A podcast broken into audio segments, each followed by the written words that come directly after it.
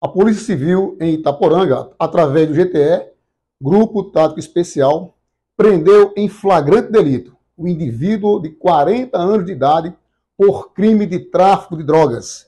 Em sua residência foi encontrada uma certa quantidade de maconha e de cocaína. Esse indivíduo tem várias passagens pela polícia pelos mesmos crimes. Ele agora vai aguardar a audiência de custódia e, dependendo da decisão do juiz, será encaminhado à cadeia de Itaporanga.